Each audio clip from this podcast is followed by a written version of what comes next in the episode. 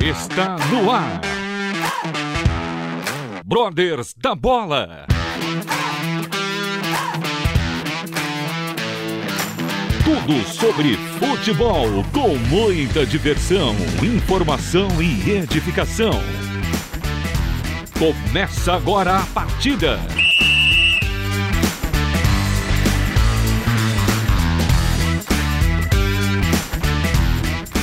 Muito boa noite, ouvintes da Rádio Transmundial. Começa agora mais um Brothers da Bola. Você já sabe, toda segunda-feira, 21 horas, você tem um encontro marcado conosco, onde falamos tudo sobre futebol com muita diversão, informação e edificação. E eu já dou uma boa noite pro meu parceiro, ele, o inglês de Osasco. Ele que ainda não aprendeu a torcer para um time melhor, mas ele chega lá. Meu irmão de fé, Andre Franklin. Muito boa noite, Eduardo. Muito boa noite aos ouvintes da Rádio Transmundial. Cara, meu time tá lá no topo, hein? O seu, não sei, não tomou uma ataca aí de 3 a 1 depois nós comenta sobre isso. Olha, Mas, é, gente, fala. Foi uma falar. choradeira aí, andaram falando que seu time comprou o VAR, mas não vamos entrar nesse, nesses assuntos, não. Sem celeumas aqui no nosso programa, toca o bar. É verdade. Hoje nós estamos, temos aí um convidado mais do que ilustre, mais do que especial. Saiu de Pontes Gestal para o mundo. Eu estou falando dele, é claro. Tiago Ribeiro, grande homem de Deus, atacante, passagem por muitos clubes. Seja muito bem-vindo aqui na Rádio Transmundial e no Brothers da Bola, Tiago. Obrigado, obrigado. Para mim é um prazer estar participando aqui com vocês, né? Vamos lá, vamos falar um pouquinho aí sobre os assuntos que, que vocês traziam aí em pauta. Muito bom, meu irmão. E eu já começo com a primeira pergunta. Conta pra nós, o seu início foi no Rio Branco de Americana em 2004 no profissional, né? E dali, logo você foi pro Bordeaux da França, ainda menino, teve essa experiência logo na França. Conta do início e conta dessa experiência aí, ainda garoto, indo para a França, como é que foi o impacto? É, eu comecei no Rio Branco de Americana, né, como você colocou. Comecei a jogar ali no Rio Branco no ano 2001, na categoria sub-15, né? E passei pelo sub-17, sub-20, até chegar no profissional. Estreiei no profissional com 17 anos, né? É, Campeonato Paulista de 2004 foi a minha estreia ali no profissional. Graças a Deus, Deus me abençoou. Eu fiz uma Taça São Paulo 2004 muito boa. O Rio Branco fez uma campanha muito boa, chegou, se eu não me engano, até nas quartas de finais da, daquele ano e logo em seguida eu já subi para o profissional para começar a minha trajetória ali no pelo Paulistão daquele ano de 2004. Graças a Deus consegui manter o mesmo nível no profissional, né, no Paulistão, consegui fazer grandes jogos, fazer gols e devido a isso surgiu interesse em vários clubes do Brasil também, é, interessados em contar comigo. Só que na época acabei optando em ir para o Bordeaux, né, na França, com 18 anos. Quando eu tinha 18 anos, eu fui para o Bordeaux. Passei uma temporada ali, foi uma experiência bem bacana, né? É, jogar na Europa, morar ali na França, é, cultura diferente, língua diferente, né? É, então, assim, pelo lado de, de crescimento pessoal, foi muito bom para mim. Já profissionalmente não foi tão bom não, porque eu joguei muito pouco, né? É, se eu não tiver enganado, eu joguei seis ou sete jogos somente no, no, na temporada e sempre entrando no segundo tempo. Um jogo ali eu joguei 15 minutos, outro joguei 10, outro joguei 5, depois joguei 10 de, no, de novo. Então, sempre assim, pouco tempo, né? É, então, assim, profissionalmente não foi tão bom. Mas, querendo ou não, é, mesmo jogando pouco tempo e participando ali dos treinamentos, né, com, com aqueles companheiros que eu tive na época, foi uma experiência bacana, né? Porque você conhece outro estilo de futebol, né? Outra mentalidade de jogo. Então, assim, é, eu costumo dizer que foi muito bom para o meu lado pessoal, né, de crescimento, mas também foi uma experiência boa pelo lado profissional. Não foi assim uma experiência que eu gostaria, porque eu queria ter jogado muito mais, né, lógico. Mas assim, pelo pouco que eu joguei deu para ganhar uma né? Pós-Bordeaux, pós-França, você vem ao São Paulo Futebol Clube em 2005. Este foi um grande período também para você. Conta para nós essa história no tricolor do Morumbi. É, quando eu voltei da França, né, é, eu tinha a possibilidade ali de voltar para jogar num grande clube, né? E foi onde, juntamente com o meu empresário, é, optamos em ir para o São Paulo. São Paulo, na época, estava com um time muito bom, tinha vencido o Paulista daquele ano, 2005, Libertadores, tinha um time muito competitivo, mas ao mesmo tempo seria complicado, assim, difícil para conseguir espaço, né, no time. Mas meu, meu empresário e eu conversamos, meu empresário falou assim para mim: olha, Tiago, eu confio no teu potencial e acredito que você tem totais condições de trabalhar, de demonstrar o seu potencial e se tornar um titular do São Paulo, mesmo com um time bom como o São Paulo tem. Então conversamos e optei em jogar no São Paulo. E graças a Deus as coisas deram muito certo, né? Porque quando você cai num time é, bem estruturado, um time entrosado, um time que vem jogando bem, com um elenco forte, isso ajuda, né, para o jogador que chega, né? É, então eu consegui já logo de início fazer bons jogos, chamar a atenção né, da, da comissão técnica é, para me dar cada vez mais oportunidades. E quando eu cheguei, é, digamos assim, é, eu não tinha nenhuma chance praticamente de ir para o Mundial, né? Porque eu cheguei pós-Libertadores, né? Depois do título. Então, quando, se, quando foi chegando ali próximo do final do ano, mês de outubro, ali mais ou menos, né? O Mundial foi em dezembro. Quando se falava dos 23 jogadores, né? O meu nome nem incluído era, né? Então eu consegui nos treinamentos e, e nos jogos que eu tive a oportunidade de jogar, eu consegui, né? E ganhando a confiança da, da comissão. E eu me lembro que teve um jogo contra o Figueirense. Deve ter sido. É difícil lembrar agora a rodada exata que foi, mas assim, eu acredito que quando teve esse jogo contra o Figueirense, São Paulo e Figueirense, em 2005, no Morumbi, é, ganhamos de 4 a 2. Esse jogo deve ter sido assim, faltava coisa de talvez cinco, seis rodadas, mais ou menos, para terminar o Campeonato Brasileiro. Vamos colocar assim, foi depois da trigésima rodada. Então já estava na reta final de Brasileirão. E eu joguei esse jogo e fiz três gols. Joguei muito nesse jogo. Ganhamos de 4 a 2, três gols, três gols meu. É... E ali, é lógico, quando você faz três gols num jogo, chama a atenção da comissão técnica, né? Do, da, da imprensa, enfim. Eu posso, assim, é... bater o um martelo dizendo que esse jogo carimbou meu passaporte para o Mundial, né? Porque... Ali,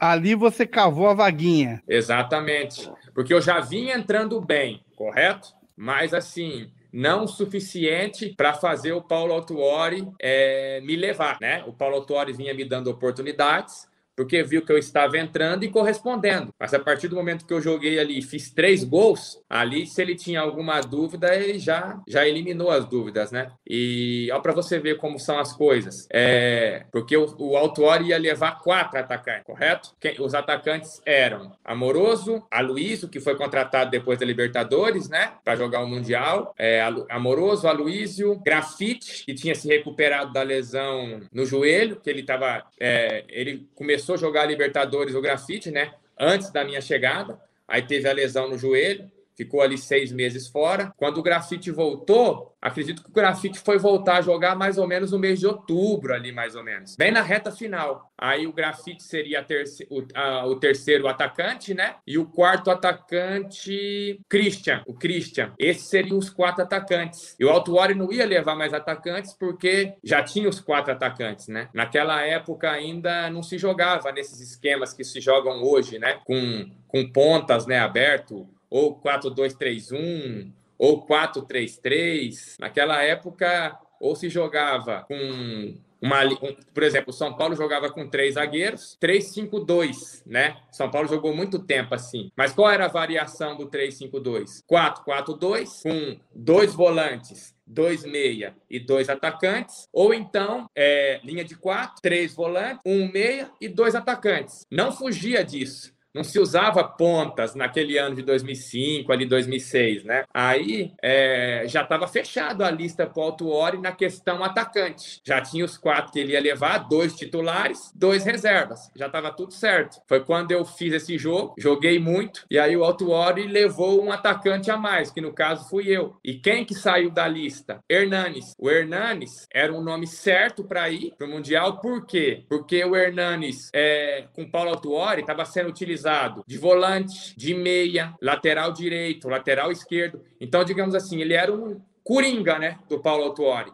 Então, entre os jogadores reservas, um nome praticamente certo para ir era o do Hernanes, porque vinha sendo bastante utilizado pelo, pelo Paulo Autuori em várias posições. Só que no fim, o Autuori acabou deixando o Hernanes fora e me levando, né? Sensacional, que, que história é, linda, viu, Thiago? É, Contra o Figueirense, é, você fez realmente aqueles três gols lá em 2005 que credenciou a sua passagem.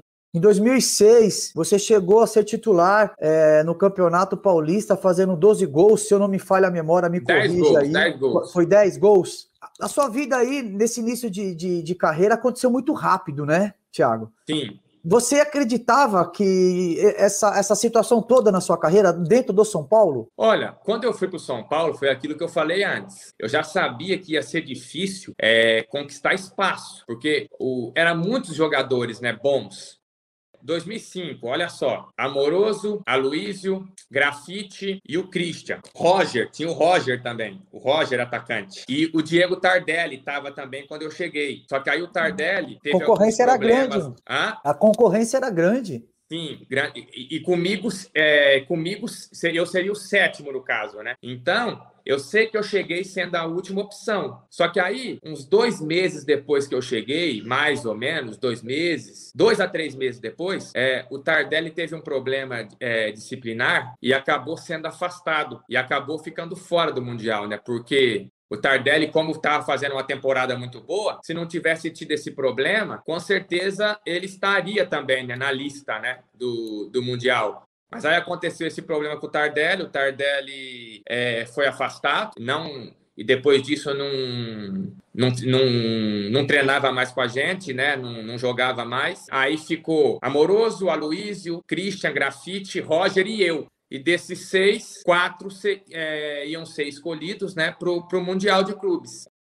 E essa situação, é, como eu falei com vocês, quando eu cheguei no São Paulo, vamos colocar assim, não existia a mínima chance né, de eu ir para o Mundial, se você analisar friamente. Ninguém sabia quem era o Thiago Ribeiro. Da onde esse jogador veio? Quem era? Porque eu saí do Rio Branco de Americana, que é um time considerado pequeno, e fui, e fui jogar já direto no Bordeaux. Então, quando eu voltei, praticamente ninguém me conhecia, né? Só que assim, eu confiava muito em Deus, primeiramente, e depois no potencial que Deus me deu. E eu sabia que eu tinha condições de, de conseguir um lugar é, na equipe que ia disputar o Mundial. E graças a Deus deu tudo certo. Agora, levando para o ano de 2006, como você me perguntou, aí em 2006 saiu o Amoroso, quando ele foi para o Milan. É, se eu não me engano, o Christian também saiu. Eu sei que o ataque em 2006 era. É, começou a temporada sendo Aloísio, eu, é, aí depois veio o Leandro Guerreiro, é, depois foi contratado o Alex Dias, que estava voando no Vasco, é.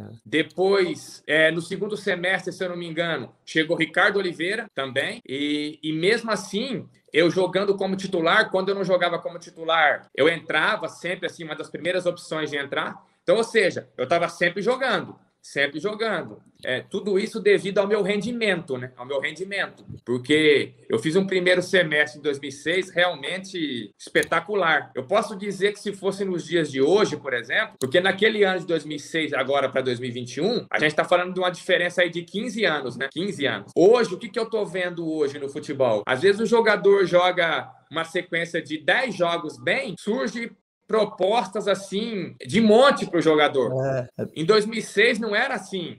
Para surgir uma proposta para um jogador que estava em evidência é de um grande clube da Europa, o cara tinha que estar tá jogando bem pelo menos assim há um ano, porque senão era complicado. Eu me lembro do Robinho. O Robinho, de 2002 até 2004, estava arrebentando. Era um, é, 2002 foi o melhor jogador do Brasil. Em 2003 foi o Alex, né? Daquele Cruzeiro campeão da Tríplice Coroa. 2004 o Santos foi campeão de novo, com o Robinho em destaque de novo. Então, o que eu estou querendo dizer? O Robinho teve que arrebentar três anos para é. ter a possibilidade de jogar no Real Madrid.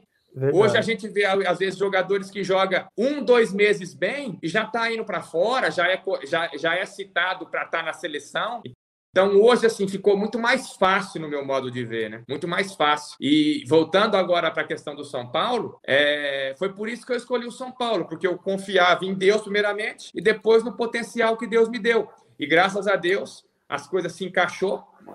O time era muito bom, realmente, não é à toa que foi campeão paulista em 2005, depois campeão da Libertadores, campeão mundial, campeão brasileiro em 2006, campeão brasileiro em 2007, campeão brasileiro em 2008. Foi então de 2005 a 2008 ali, onde o São Paulo ganhou praticamente tudo, né?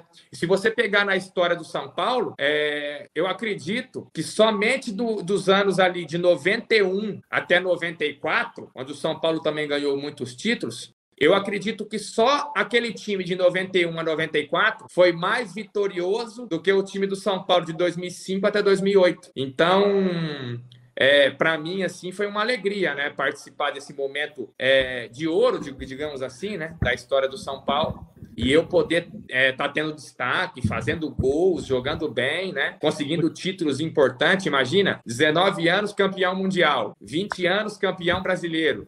Então, realmente foi uma experiência assim maravilhosa e graças a Deus, né? Deus me abençoou que mesmo com tantos jogadores é, de nível de seleção, mesmo assim eu conseguia é, um lugar ali entre os titulares quando eu não jogava de, titular, é, entrando no segundo tempo, né? Então, realmente foi um momento muito bom. O Thiago, é, essa, esse seu desempenho no São Paulo, ele te credenciou em 2007 a jogar no Catar. Sim. Eu quero que você conte para nós como era o futebol no Catar. É, tudo bem que 2007 a 2021 temos aí nada nada 14 anos, Sim. mas como você, como como era e como você vê hoje o Catar como sede da Copa do Mundo. O que você acha que eles podem preparar para o mundo? Eu não digo nem no futebol, porque eu não sei se no futebol eles estão caminhando bem, mas para a festa do futebol em si. Olha, quando eu cheguei no Catar em 2007, é, já era assim muito. A cidade era assim muito bonita muito bonita. Era obra para tudo quanto é lado, tinha na época. E o futebol é... já era melhor do que era, por exemplo, nos... lá nos anos 90, né? 95, é... enfim, o futebol já estava em evolução. Mas assim, quando eu olho para o futebol do Catar hoje, 14 anos depois que eu joguei lá, evoluiu muito o futebol do Catar. Muito. Eu, eu posso dar o exemplo do Catar baseado nesse da Venezuela. Seleção do Catar lá em 2006, se fosse jogar contra uma seleção, por exemplo, do Brasil, uma seleção forte, ia tomar de 4, ia tomar de 5, ia tomar de 6. Hoje, não estou dizendo que a seleção do Catar vai jogar contra o Brasil, contra a Argentina, contra a Itália, e vai ganhar, né, dessas seleções. Pode ser que ganhe, futebol, né? Futebol é 11 contra 11. Mas assim, é, se o Qatar for jogar contra um Brasil, uma Argentina, uma Itália, pode ser que perca ali de dois, talvez três, mas mas assim, não vai ser aquele mamão com açúcar, né? Porque o futebol evoluiu. Igual esse ditado que o pessoal comenta. Futebol hoje não tem mais bobo, não tem. O Qatar evoluiu muito. Hoje o campeonato do Qatar é muito mais competitivo do que foi na minha época, né? É, então, é, eu vejo assim que teve uma evolução muito boa. E sem contar a cidade, se naquela época que eu morei lá já era muito bonita, imagina hoje. Hoje deve estar uma coisa de outro mundo, né? Então, assim, eu acredito que a Copa no Catar assim vai ser um sucesso e e o Qatar, é, acredito que vai fazer aí uma boa, uma boa participação, acredito. Não sei assim, não, eu não aposto no Qatar para classificar, né? No grupo que ele cair. Pode ser. Futebol a gente nunca pode descartar nada, né? Mas assim, não vai ser aquela seleção que vai tomar de quatro num jogo, vai tomar de três em outro, depois vai tomar de três de novo. Eu acredito que não vai ser assim, não. Eu acredito que o Qatar vai, vai disputar os jogos ali e, e não vai vender barato a derrota, não. É, é verdade. Eu concordo plenamente com, com o Thiago a respeito aí do, do Qatar. Passando essa, essa nova oportunidade que você teve, Thiago, você voltou para o Brasil. E aí você foi para o Cruzeiro em 2008 até 2011, mais ou menos aí. Três anos, e, exatamente. Foi três anos. E, e, logo na estreia, novamente, contra o Figueirense, o Eduardo, o homem gostava de fazer gol no, no Figueirense, viu, meu? Na estreia lá com o São Paulo, meteu caixa. No Cruzeiro também fez, meteu caixa no Figueirense. E se eu não me engano, Thiago, me corrija, eu acho que o, o ataque do Cruzeiro era o Wellington Paulista com o Kleber Gladiador. Eu, não, eu acho que era, né? Não, foi mais para frente. Foi mais, mais para frente. frente. Me conta um pouquinho para a gente como é que foi essa, essa sua experiência no Cruzeiro. É, em 2010 também, acho que você foi o artilheiro da Libertadores, né? Ganhando os prêmios. Conta Sim. um pouquinho dessa experiência no Cruzeiro. Vamos lá. Bom, cheguei no Cruzeiro em agosto de 2008. Na verdade, eu estreiei no Cruzeiro contra o Palmeiras, no Mineirão. Então, o gol que eu fiz contra o Figueirense não, era, não, não foi a minha estreia, não. E quando eu marquei lá contra o São Paulo, aliás, quando eu marquei jogando pelo São Paulo contra o Figueirense, eu já tinha já uns, uns três meses de São Paulo, então não, não, não foi na estreia. Mas uma coisa que você falou realmente é, tipo assim, Contra o Figueirense é um clube também que, digamos assim, Deus me ilumina, né, para fazer gol. É, vamos lá. Cheguei no Cruzeiro ali em agosto de 2008, já reta final do Brasileirão. É, joguei 13 jogos é, naquela, naquela temporada reta final, marquei três gols, né? É, fiz bons jogos, bons jogos. Primeiro gol meu pelo Cruzeiro foi no Figueirense, num jogo que a gente ganhou do Figueirense no Orlando Scarpelli de 4 a 3. A gente venceu o Figueirense de, de virada. E 2009 é, foi o ano que a gente perdeu a final da Libertadores, né, pro, pro Estudiantes. Foi quando o Hélio Paulista chegou no Cruzeiro, né, em 2009. Em 2008 o Hélio Paulista não estava. O ataque era eu e o Guilherme, que jogou no Cruzeiro, jogou no Atlético, jogou no Corinthians, né, no Atlético Paranaense. Guilherme, atacante, que hoje virou meia, né? O Guilherme hoje é meia. Jogava eu Guilherme no ataque. Aí em 2009 começou a jogar eu e o Hélio Paulista, o ataque. Depois que chegou o Kleber, né? O Kleber chegou do, do Palmeiras, né? Se eu não me engano, né? Do Palmeiras, o Kleber veio. E aí, quando o Kleber chegou, é, alguns jogos jogou Kleber, o Kleber e o Hélio Paulista, né? E eu fiquei no banco. Outros jogos jogou eu e o Kleber e o Hélio Paulista ficou no banco. Mas assim, a gente tinha um time muito bom, né? Muito bom. Foi uma pena a gente ter perdido aquela Libertadores, né? A gente, vamos assim, a gente deu muito mole, né? Muita brecha, né? De perder aquela Libertadores. Porque, digamos assim, foi um dos títulos mais que estava na minha mão, na minha carreira inteira que escapou, né? E foi a minha segunda Libertadores que escapou, porque perdi, perdi uma final com o São Paulo para o Inter em 2006 e depois em 2009 perdi a final também com o Cruzeiro para o Estudiantes, né? Mas assim, 2009 eu tive muitos problemas com lesão, porque eu estava vindo do Catar, né? do Catar, onde o nível de treinamento não é igual, a, exigência não é igual, e sofri ali umas três, quatro lesões é, na temporada de posterior de coxa. Mas depois do segundo semestre, fiz um segundo semestre muito bom. Naquele ano de, é, de 2009, eu marquei nove gols né, na temporada, um na Libertadores e oito no Brasileiro. Digamos assim, pelo segundo semestre foi um ano razoavelmente bom. Agora, o meu melhor ano no Cruzeiro foi 2010, porque na temporada toda marquei, levando em consideração só jogos oficiais, né? Marquei 21 gols na temporada. Foram 5 gols no Mineiro, 8 gols na Libertadores. Sendo, fui artilheiro isolado da Libertadores naquele ano, né, 2010. E marquei 8 gols também no, no Brasileiro. E perdemos o Brasileiro por dois pontos para o Fluminense. Dois pontos. Foi um brasileiro, assim, bem polêmico por causa de arbitragem. É, o Corinthians foi beneficiado em, em vários jogos, né? Tá ouvindo é, aí, Du? Não, não, não. Tá ouvindo aí, Du? Eu não lembro disso, hein? Não lembro disso, não. É, mas estava disputando o título Cruzeiro, Corinthians e Atlético. O Cruzeiro, Corinthians e Fluminense. Eram os, eram os três times ali que estavam brigando ali pau a pau para ser campeão. Aí. O Corinthians era o líder. A gente, se eu não me engano, estava em segundo lugar e o Fluminense em terceiro, se eu não estiver enganado. Ou, ou o Fluminense em segundo, a gente em terceiro. O Corinthians liderou o campeonato por um tempo, depois deu uma, uma escorregada, começou a tropeçar. Normal. O Fluminense assumiu a, assumiu a primeira colocação, aí o Cruzeiro foi para segundo e nisso o Corinthians caiu para terceiro. E aí foi Fluminense e, e Cruzeiro disputando o título até o final. Fluminense ganhava, Cruzeiro ganhava, Fluminense ganhava, Cruzeiro ganhava. E aí a, a diferença ficou em em dois pontos, dois pontos. Mas assim, particularmente falando, foi uma temporada muito boa para mim, né, 2010.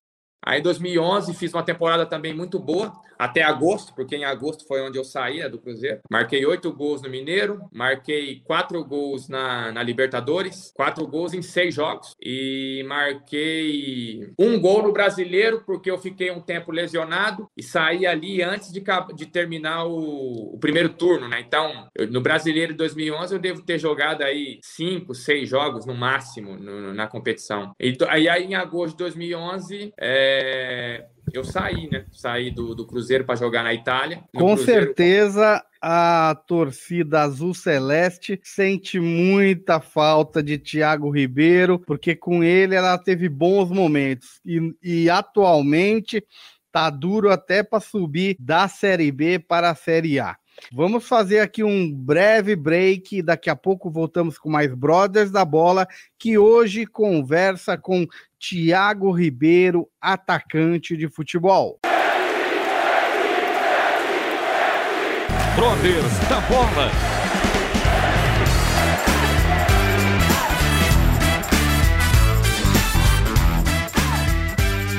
Voltamos com o segundo bloco dos Brothers da Bola, que hoje entrevistam Tiago Ribeiro. Tiago Ribeiro, vou fazer aqui uma pausa na sua carreira e quero saber de você como se deu o início da sua caminhada de fé? Quando foi a sua conversão? Você vem de um lar cristão ou não? Foi no mundo da bola que você conheceu a Cristo? Conta um pouquinho da sua história.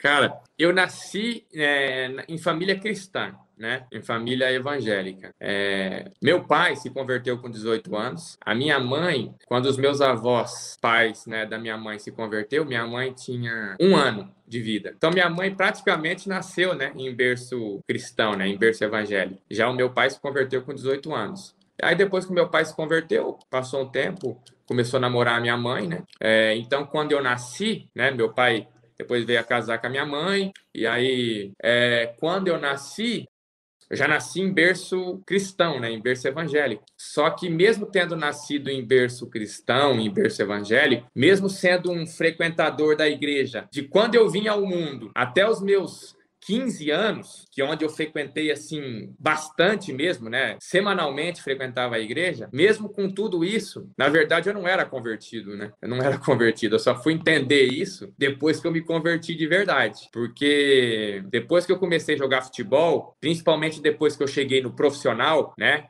vamos colocar assim, quando eu alcancei a, maior, a maioridade, né, com 18 anos, eu fui para o mundo, né, para o mundão, eu praticamente não ia mais na igreja, é, raramente, Ó, se você pegar dos 18 anos até os meus 28 anos, 10 anos que eu vivi assim no mundão a fundo, olha, foram raríssimas vezes que eu fui para a igreja. Talvez não dá para não dá para talvez na, é, nos dedos das duas mãos, né? Seja a presença que eu tive na igreja ao longo desse tempo. E olhe lá, foi bem assim raras as vezes que eu que eu fui na igreja não busquei mais as coisas de Deus, né? Deixei Deus em, em, segundo, em segundo plano, né? É, esse foi um grande erro, né? Que eu, que eu cometi, como, os, como muitos cometem, né? Muitos cometem esse erro, né? E no mundo, nesses 10 anos que eu vivi no mundão, né? Eu mergulhei de cabeça, né? Naquilo que o mundo oferecia, né? É, bebida nunca chamou minha atenção, tá? Nunca fui de beber. Experimentei bebida lá nos meus 18 anos, 17 17 anos, assim, sabe? Foi quando eu experimentei bebida. Mas logo não me chamou a atenção, sabe? Desde a primeira vez que eu experimentei, eu não gostei de cerveja. Outras bebidas que eu experimentei, eu não gostei, não me chamou a atenção. Aí como isso não me chamou atenção, bebida, eu já logo falei para mim mesmo, ó, não é para mim, não é minha praia, não gostei dessas bebidas que eu experimentei. Então logo deixei bebida de lado e nem quis dar sequência, né, porque não me chamou atenção. Agora, o que me chamou atenção no mundo foi as festas e as mulheres, né? É, na posição que eu estava de jogador de futebol, com um bom salário, com dinheiro, né? Com fama, a gente sabe que esses ingredientes, bom salário, fama e dinheiro, né? É, condição, uma, uma condição financeira boa, a gente sabe que, que isso, quando a pessoa tem essas essas coisas que eu citei, é, é um prato cheio, né, para cair de cabeça no mundo, né? É um prato cheio. É, e foi o que aconteceu comigo. É, eu tô casado com a minha esposa há três anos e pouquinho, né? É, eu conheci a minha esposa lá no ano de 2013, quando eu ainda não era convertido. Eu me converti no ano de 2014, final do ano, outubro. Para ser mais preciso, dia 22 de outubro de 2014, que eu me converti. Conheci minha esposa um ano antes, né, praticamente, de me converter. É, é, tivemos um breve relacionamento, né? Não, não namoro, né? A gente mais ficamos por algum tempo. Depois perdemos contato, né? Não falei mais com ela, nem era comigo. Aí a gente voltou a se reencontrar já no ano de 2016. Aí eu já estava convertido, já fazia praticamente dois anos, né? É, ela também é, já estava convertida, ela se converteu um, um, pouco depois de mim, eu me converti ali no final de 2014, ela se converteu em 2015, né? Então, quando eu voltei a falar com ela de novo, a gente já estava convertido, e aí a gente começou a conversar, começamos a, a orar junto, né? Namorar, e depois noivamos e casamos, né? Noivamos e casamos. Então, é... foi assim que eu vivi durante esses 10 anos no mundão, né? Dos 18 aos 28 anos. É... Só que depois que eu aceitei Jesus, eu mudei de vida, né? Eu mudei de vida. Eu falei com Deus que, que eu não queria mais aquela vida. Que eu queria levar uma vida certa, correta, diante da palavra de Deus, né? Diante do Senhor. E fiz um propósito no meu coração que do dia que eu me converti, que eu só ia de novo voltar a ter relação íntima com a mulher no dia que eu casasse que antes eu não, eu não queria, porque eu não queria levar uma vida é, de pecado, né? Que eu não queria viver em fornicação. E coloquei isso no meu coração. Aí, isso foi no ano de 2014, né? Quando eu me converti. Aí, quando eu voltei a reencontrar a minha esposa, a minha esposa estava no mesmo propósito que eu, e nisso a gente, como eu falei, começou a orar, namoramos, noivamos em, em santidade, né? A gente não, durante esse período, a gente não tinha relação íntima, é, esperamos até o casamento. Aí, depois que o casamento foi, foi concluído, benção. aí, como se diz? Como se diz? Aí é, é bênção de Deus, né? Aí tá permitido. É, ô glória, ô glória. Né? É, é, o é verdadeiro, é o verdadeiro arrependimento, né? É, o pecado, quando ele existe e nos domina, nós podemos ou nos arrepender ou apenas termos um, um mero remorso por praticar. Só que a diferença é o remorso é momentâneo, o arrependimento gera uma conversão de caminho, né? Uma mudança de atitude. E é isso que o Tiago deixou claro. Houve um arrependimento real, uma vontade de mudar de atitude, né? Estava indo para um caminho, querer seguir no caminho contrário. E aí só Deus para mudar isso, né? Porque pelas forças do homem é muito difícil. Vai lá, Andrew. É, na verdade, ele até já respondeu o que eu ia perguntar, porque na verdade, assim, ele ficou, ele foi de um berço evangélico, né? Ele citou aqui pra gente, e ficou 10 anos aí afastado, festas, bebidas e tal. Tiago, a minha pergunta é o seguinte: quando que você caiu em si e falou, cara, o que, que eu tô fazendo da minha vida? Dinheiro não vai satisfazer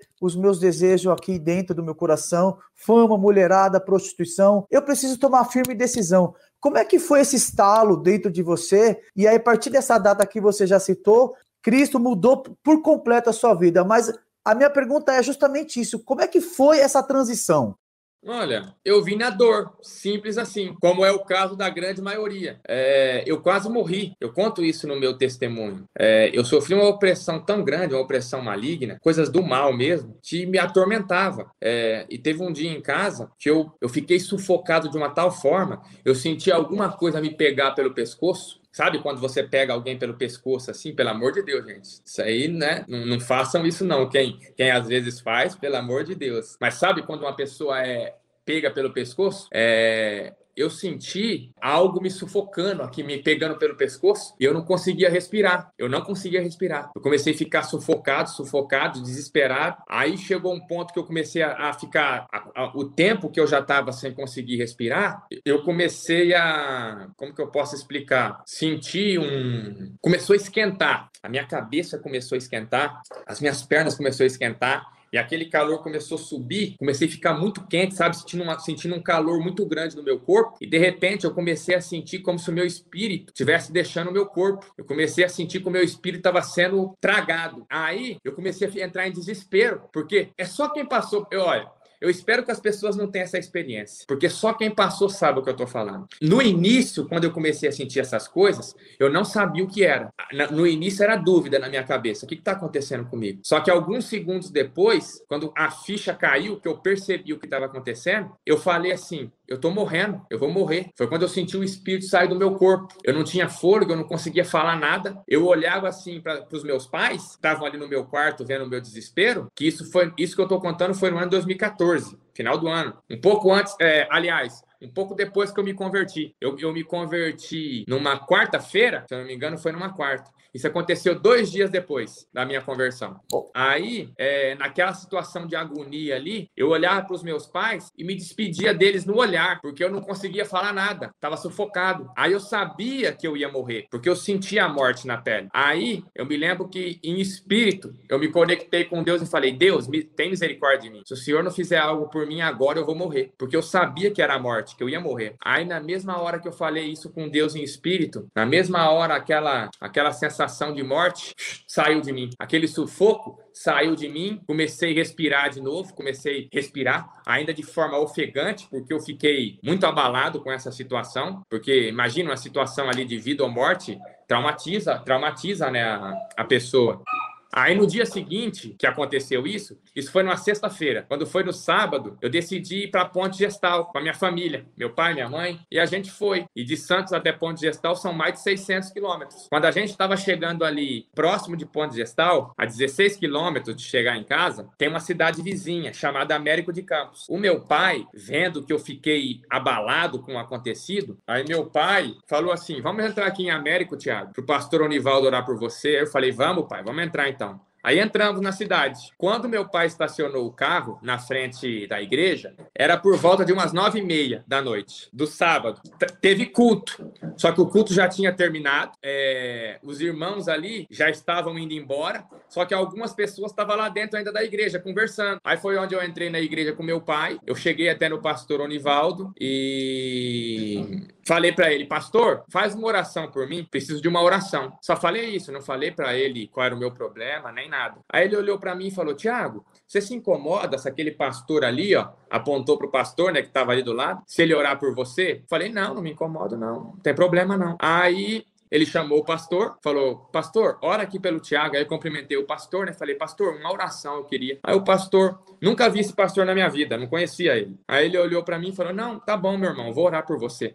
Mas antes de eu orar por você, eu posso falar algo de Deus para você? Falei, pode, pode falar. Aí ele olhou para mim e disse assim: Olha só, meu irmão, Deus está mandando eu te dizer o seguinte: que ontem à noite a morte te visitou. Ontem à noite era para você ter morrido, não era para você estar tá vivo aqui hoje. E Deus está mandando eu te falar quem é que quer ceifar a tua alma? Foi essa palavra que ele usou. Quem é que quer ceifar a tua alma? Satanás está fazendo de tudo para ceifar tua alma. O espírito da morte foi até você ontem para te levar. Só que você só está vivo porque foi Jesus Cristo que te livrou da morte. Senão você não estaria vivo. Aí quando ele falou isso, eu falei: Meu Deus, parece que o pastor estava dentro do meu quarto, vendo o que aconteceu. Mas assim, Deus usou esse pastor para falar isso comigo, porque nós, seres humanos, às vezes somos muito, somos muito incrédulos. Porque às vezes a gente, igual eu, eu sabia que era a morte que foi me buscar, que eu ia morrer. Quando eu senti aquela sensação no meu corpo, eu sabia que eu ia morrer, que não tinha mais o que fazer. Por isso que eu pedi misericórdia para Deus. E aí, o que, que Deus fez?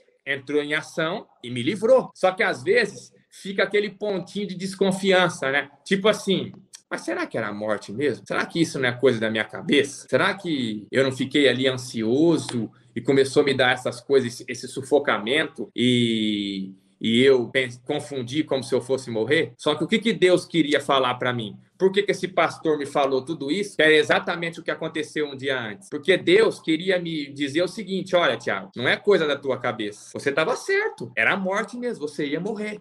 E eu estou usando esse meu servo aqui, ó, para confirmar para você que não é coisa da tua cabeça. Então, ali eu tive a convicção que realmente foi um, um livramento de Deus, né? Um milagre, né? Porque a, a morte já estava praticamente dominando já sobre mim, né? Já para levar meu para digamos assim, para levar a minha vida. E Deus entrou com providência e, e me livrou, né? Mas por que que isso quase aconteceu comigo? É, o, é a colheita. Por que a colheita? A Bíblia, a Bíblia fala que o salário do pecado é a morte. Então, o pecado, quando ele é gerado, é, o que, que, vai acontecer? Qual é a consequência disso? Morte. Não tem como fugir disso, né? Então, é, qualquer pessoa que deixa as coisas de Deus de lado e opta pela prática pecaminosa, é uma pessoa que está caminhando em direção à sepultura, porque não, não tem outro caminho para quem decide viver no pecado, né? Então, é realmente foi assim uma situação milagrosa, né, que aconteceu comigo e graças a Deus, Deus me livrou e hoje eu estou aqui vivo para poder contar aquilo que Deus fez na minha vida, né? Glória a Deus. Esse com certeza foi o seu mais bonito, mais importante gol da sua carreira, hein, Thiago? Com certeza, sem dúvida, este gol é, mudou a sua história. Verdade. Bom, nós avançamos aqui no nosso horário. Eu tinha outras questões mais para o Thiago, mas infelizmente não, não temos mais tempo. Thiago, eu quero te agradecer imensamente pela sua disposição de falar com os brothers da bola, com a Rádio Transmundial. Desejo que Deus abençoe a sua vida, sua família. Cada dia mais você continue sendo luz, brilhando em meio às trevas e levando a palavra do Senhor. Um abraço, muito obrigado. Eu que agradeço, foi um, prazer estar participando aqui com vocês. É, passou bem rápido mesmo, né? As horas. É, mais uma próxima oportunidade aí que, que vocês quiserem, eu estou à disposição. A gente pode marcar uma, uma nova entrevista aí. A gente, a gente parou ali no, no Cruzeiro, né? É, aí a gente combina e eu falo dos outros clubes também da, que eu joguei na sequência, né? Depois do Cruzeiro. E aí falamos mais um pouquinho também de Deus, né? Da, daquilo que, que Deus fez na minha vida. E a gente combina, digamos assim, a parte 2, né? Da, Isso. da entrevista. É, mas, eu, mas, nós assim, nem falamos do grande, o melhor clube que você jogou, aquele que tá no meu coração, grande Tubarão de Londrina. Ô, oh, minha Londrina querida, mas meu Tubarão só me decepciona ultimamente. É, não Bom, deu tempo de falar do Londrina, é. né? Mas como eu falei, na próxima oportunidade aí a gente combina. Aí eu vou vou concluir, né, os clubes que eu joguei e falamos um pouquinho mais também é, da palavra, né? Porque é o que eu falo, né? Sem Deus a gente não é nada, né? Com é, certeza. A pessoa sem Deus, ela pode ter tudo, mas na verdade ela não tem nada, porque ela não tem o principal, ela não tem Deus bate-papo foi muito bom, agradeço vocês aí pela, pela oportunidade. E numa, numa próxima oportunidade aí a gente conclui aí a parte 2. Tá certo. Andrew, eu, deixar, eu só quero deixar aqui a, a alegria imensa de poder estar tá trocando essa experiência aí com o Thiago. Que testemunho lindo, maravilhoso. Infelizmente nós temos pouco tempo, mas eu tenho certeza que, Thiago, é, você vai alcançar muitas vidas ainda. Então nós queremos aqui declarar que grandes coisas o Senhor vai fazer na sua vida e através da sua Amém. vida ainda, porque você é um instrumento nas mãos de Deus. Fico muito emocionado de poder ter ouvido um pouco pouquinho só do seu testemunho, mas um testemunho valioso e que eu tenho certeza que tudo que você colocar nas suas mãos, a planta dos seus pés, Deus vai fazer a diferença. Muito obrigado mesmo por ter essa oportunidade de poder estar tá te conhecendo aqui virtualmente falando. Já conheço você através do futebol, é claro, mas a essência, o caráter, o ser humano, Tiago Ribeiro, é, é outra coisa. Então, Deus abençoe mesmo. Amém, amém. Em nome de Jesus aí, tudo vai dar certo, né? E a ah, gente, e a gente com, vai conversando, vai mantendo contato e na próxima oportunidade a gente combina uma, uma outra entrevista e um outro bate-papo. Grande abraço para vocês, gente. tá bom? Abraço, abraço muito obrigado, viu, cada um em nome de Jesus aí. Uma ótima noite, Deus abençoe, muito obrigado. E esse foi mais um Brothers da Bola que hoje entrevistou o Thiago Ribeiro. Fiquem na programação da Rádio Transmundial, que está abençoadora. E na semana que vem tem mais Brothers da Bola. Fui!